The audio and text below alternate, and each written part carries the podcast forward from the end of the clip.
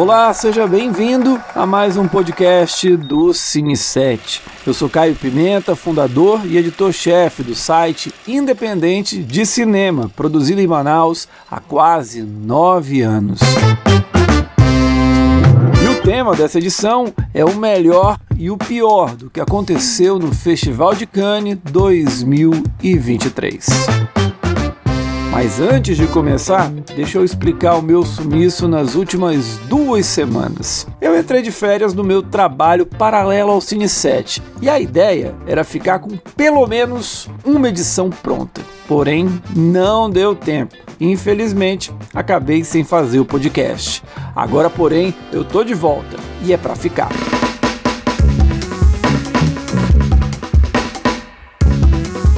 Vamos então aos dois quadros fixos. O primeiro deles é o que o Cine 7 anda aprontando por aí. E eu aproveito a deixa para convidar vocês a conferirem todo o especial sobre a última temporada de Succession. O quarto e derradeiro ano da série sobre a família Roy teve todos os episódios com críticas escritas por mim mesmo lá no site. O link tá na descrição. Se você curte os dramas do Logan, Kendall, Shiv, Roman e muito mais, eu tenho certeza que você vai adorar.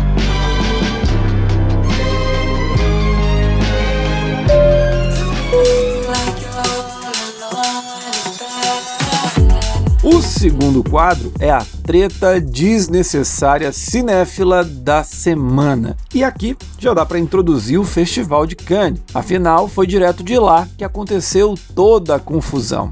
Isso porque a Fabiana Lima, uma crítica de São Luís no Maranhão, dona do perfil Cinemafilia, que faz um conteúdo muito legal no Instagram e também no Twitter, ela estava lá na França, cobrindo o evento e mostrando os bastidores, muito empolgado, falando curiosidades para além dos filmes citados. Porém, de repente, um espírito de porco, como existem aos montes por aí, resolveu ser fiscal da alegria alheia e reclamou do êxtase que ela transmitia nos stories, contando todos os detalhes do festival.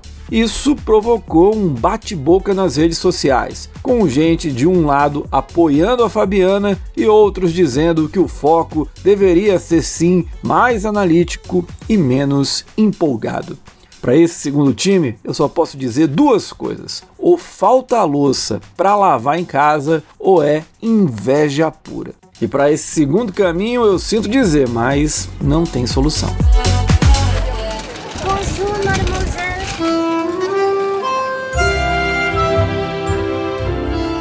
Hora então de ver o melhor e o pior do Festival de Cannes, além, claro, de algumas pequenas curiosidades. Sem dúvida nenhuma, o filme de maior expectativa foi Killers of the Flowers Moon, o novo drama do Martin Scorsese ao lado dos seus dois maiores parceiros, o Robert De Niro e o Leonardo DiCaprio.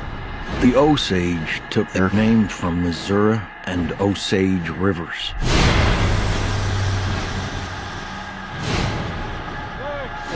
Niukanska.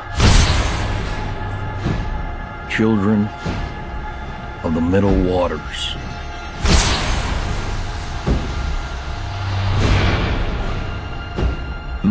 Com direito à sessão mais disputada do festival, a produção da Apple já está sendo aclamada como a mais nova obra-prima do diretor nova-iorquino, como afirmou a tradicional revista Rolling Stones. Já o Deadline apontou que o Scorsese deu uma surra ao estrear no Faroeste, com um Leonardo DiCaprio soberbo, enquanto o De Niro traz uma figura semelhante a Donald Trump, de um sujeito que explora os outros com um sorriso no rosto. E o The Guardian foi taxativo. Killers of the Flower Moon é um épico sobre o nascimento sanguinário da América. Para além do Scorsese, que se emocionou com uma declaração da esposa do falecido crítico Roger Ebert na coletiva de imprensa, e a dupla de protagonistas chamou demais a atenção a atuação da Lily Gladstone. A atriz de origem indígena foi unanimidade junto à crítica, até pelo olhar que o filme imprime do ponto de vista dos povos originários dos Estados Unidos sobre uma série de assassinatos que aconteceram em Oklahoma, em um caso que levou à criação do FBI. Killers of the Flower Moon chegará aos cinemas no segundo semestre desse ano e já pode ser considerado candidato forte para o Oscar 2024. Can you find the wolves in this picture?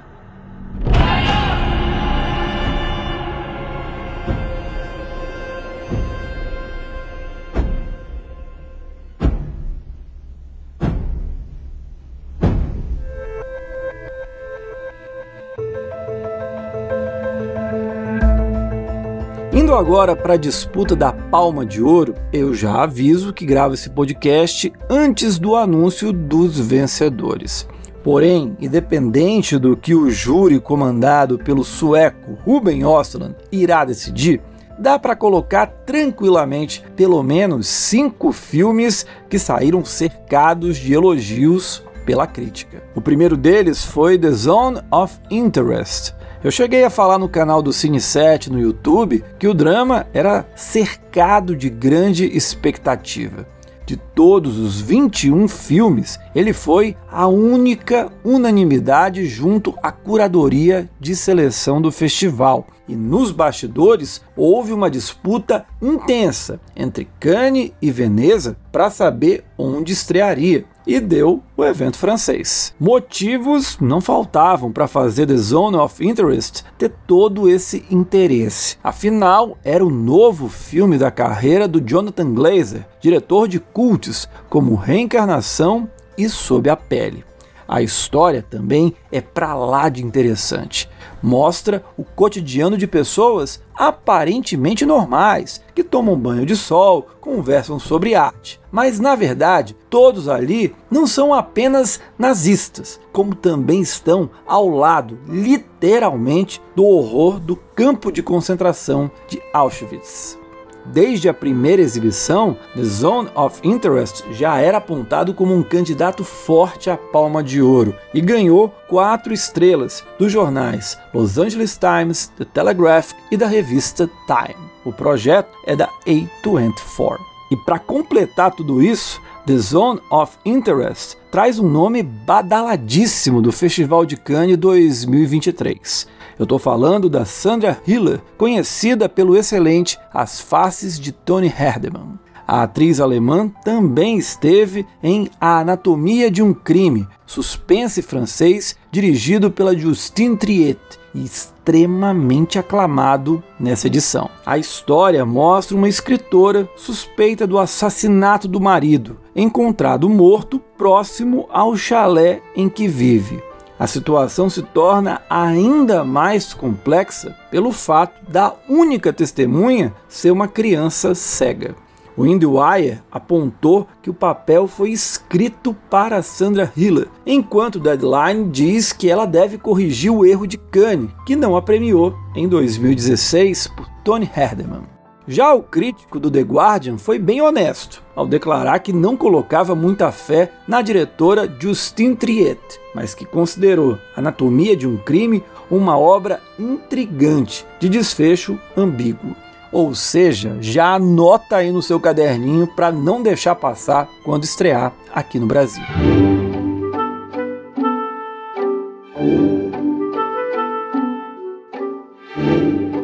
Um clássico em formação. Foi assim que o The Guardian definiu Rapto, o novo filme do Marco Bellocchio. O mestre italiano traz a polêmica história do sequestro de um garoto judeu pelas tropas do Papa Pio IX em 1858.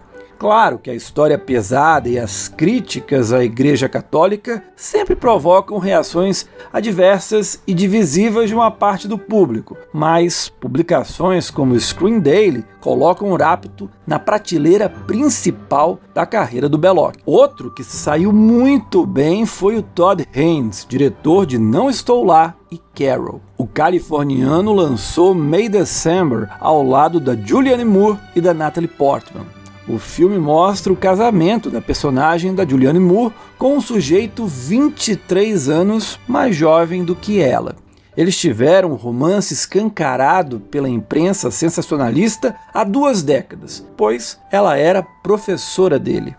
O passado volta a assombrá-los quando a personagem da Natalie Portman chega para fazer um laboratório com a família, mirando um novo filme.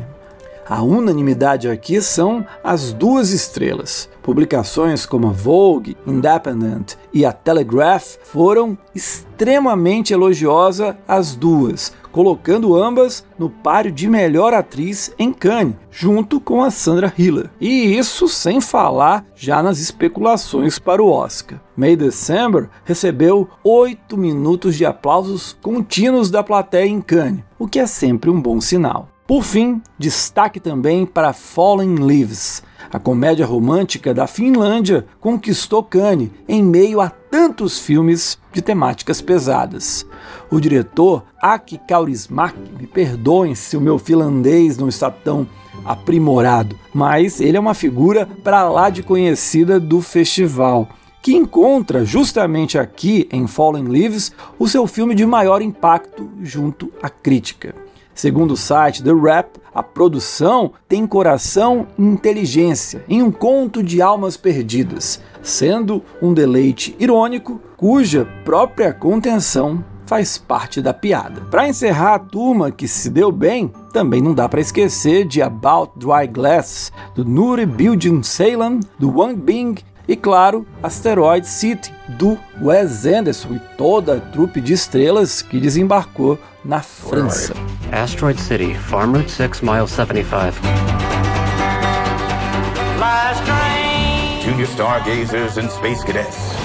Each year we celebrate Asteroid Day, commemorating September 23rd, 3007 BC, when the arid plains meteorite made Earth impact. Mas quem disse que o Festival de Cannes traz apenas grandes e elogiados filmes? Black Flies, com Sean Penn, foi um dos primeiros concorrentes à Palma de Ouro exibidos e levou pancada de todos os lados. No ranking do Screen Daily, feito com críticos de vários países, a produção obteve a pior média entre todos os candidatos ao prêmio máximo do festival. Se o Hollywood Reporter considerou a produção corajosa e sombria, o Deadline apontou que o suspense não traz absolutamente nada de novo. Já o IndieWire considerou Black Flies, abre aspas, uma maratona desajeitada de miséria sem enredo, que é cansativa e monótona, com o objetivo de nos entorpecer. Fecha aspas. Isso que é pegar pesado. Já os dois primeiros episódios de The Idol da HBO foram avacalhados por tudo e todos. Não bastou toda a beleza da Little Rose Depp e do The Weeknd para fazer o público em Cannes deixar de lado o pedantismo e certa arrogância do Sam Levinson. A estreia da produção será agora no próximo dia 4 de junho. Truly fucking nasty, nasty, bad pop girl.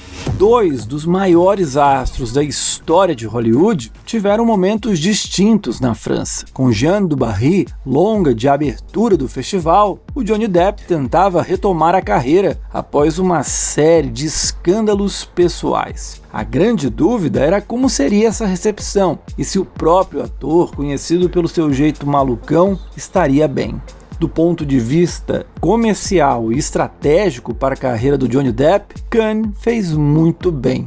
A imprensa e o público o receberam de braços abertos. A coletiva de imprensa foi até suave, se você pensar em tudo o que aconteceu na vida dele nos últimos anos, dando respostas fortes, como sobre ter sido boicotado por Hollywood. Mas, ao mesmo tempo, tudo isso sem se queimar com alguma frase mais pesada ou polêmica. A expectativa em torno do eterno Jack Sparrow era tão grande que o filme morno foi até esquecido, no fim das contas. Et voici Jeanne Vaubernier, dite l'ange. Un ange tombé du ciel. Je vous attendais, moi. Já o Harrison Ford foi somente consagração. O astro lançou o aguardado Indiana Jones e a Relíquia do Destino, blockbuster que estreia nos cinemas mundiais em junho desse ano. E o astro foi recebido com aplausos de pé, ficando até encabulado e dando uma choradinha. O nosso querido Han Solo ainda recebeu uma palma de ouro honorária pelo conjunto da obra. Sobre a nova aventura do arqueólogo mais famoso dos cinemas, a crítica até gostou, mas sem amar, o que cá entre nós já tá de bom tamanho. Apesar de um número recorde de participantes inscritos, a Marcha do Filme, mercado cinematográfico do Festival de Cannes, teve uma edição bem decepcionante. O principal acordo fechado foi em relação a May December. O drama com a Julianne Moore e a Natalie Portman foi adquirido pela Netflix por 11 milhões de dólares, mas somente para a América do Norte. Já a Neon obteve Anatomia de um Crime, enquanto a MUBI ficou com Fallen Leaves. Das produções mais blockbusters, o destaque foi para Paddington 3, o qual ficou com a Sony. O grande problema de um mercado mais frio nesse ano foi a greve dos roteiristas. Há um cenário de muita incerteza na indústria até porque o sindicato dos diretores já ameaça seguir pelo mesmo caminho, o que levaria a uma paralisação sem precedentes. E como o distribuidor somente paga depois que o filme fica pronto, a situação é temerária. Para piorar, durante os festivais pipocaram notícias de produções interrompidas, como ocorreu com o novo filme do Keanu Reeves, o que aumentava as incertezas sobre o futuro da indústria do cinema.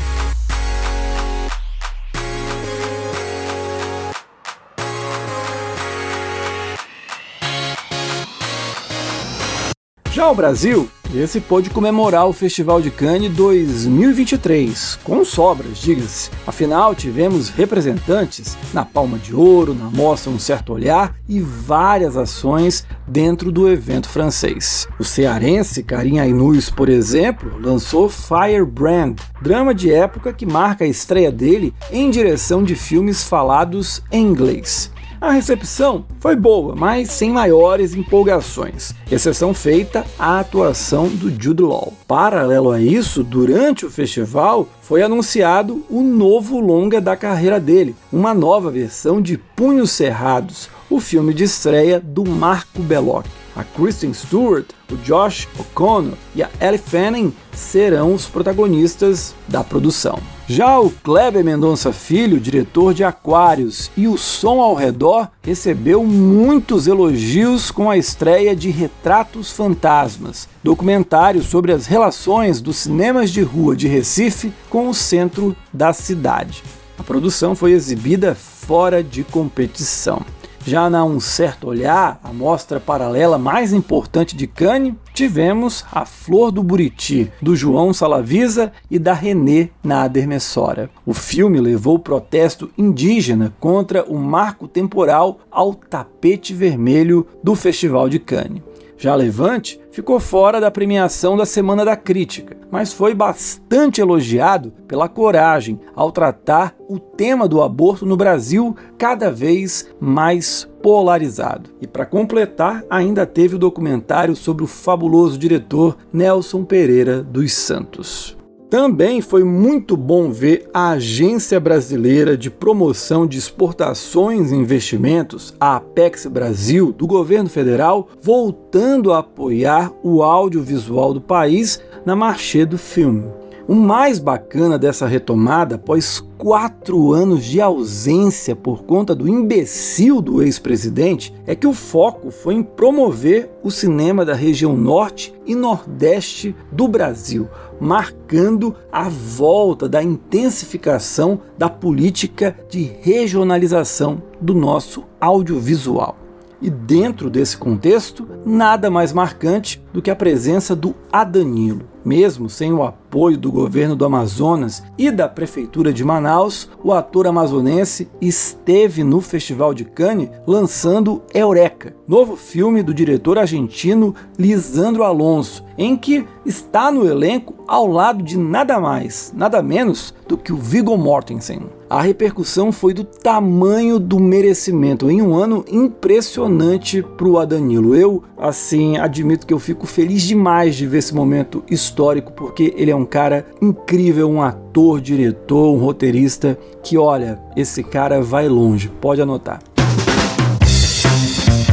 Antes de terminar o podcast, eu destaco o desfile de estrelas brasileiras no tapete vermelho. Mas eu não estou falando aqui de grandes atrizes, mas sim de nomes pop, como a apresentadora Luciana Jimenez e a influencer Rafa Kalimann. Vale dizer, aliás, que ela esteve na sessão de Killers of the Flowers Moon, despertando a ira e a inveja de muitos cinéfilos e críticos de cinema desse país. E para quem zoava o Festival de Cannes, está se tornando a nova farofa da GK. Olha, ganhou argumentos fortes e cada vez mais sólidos.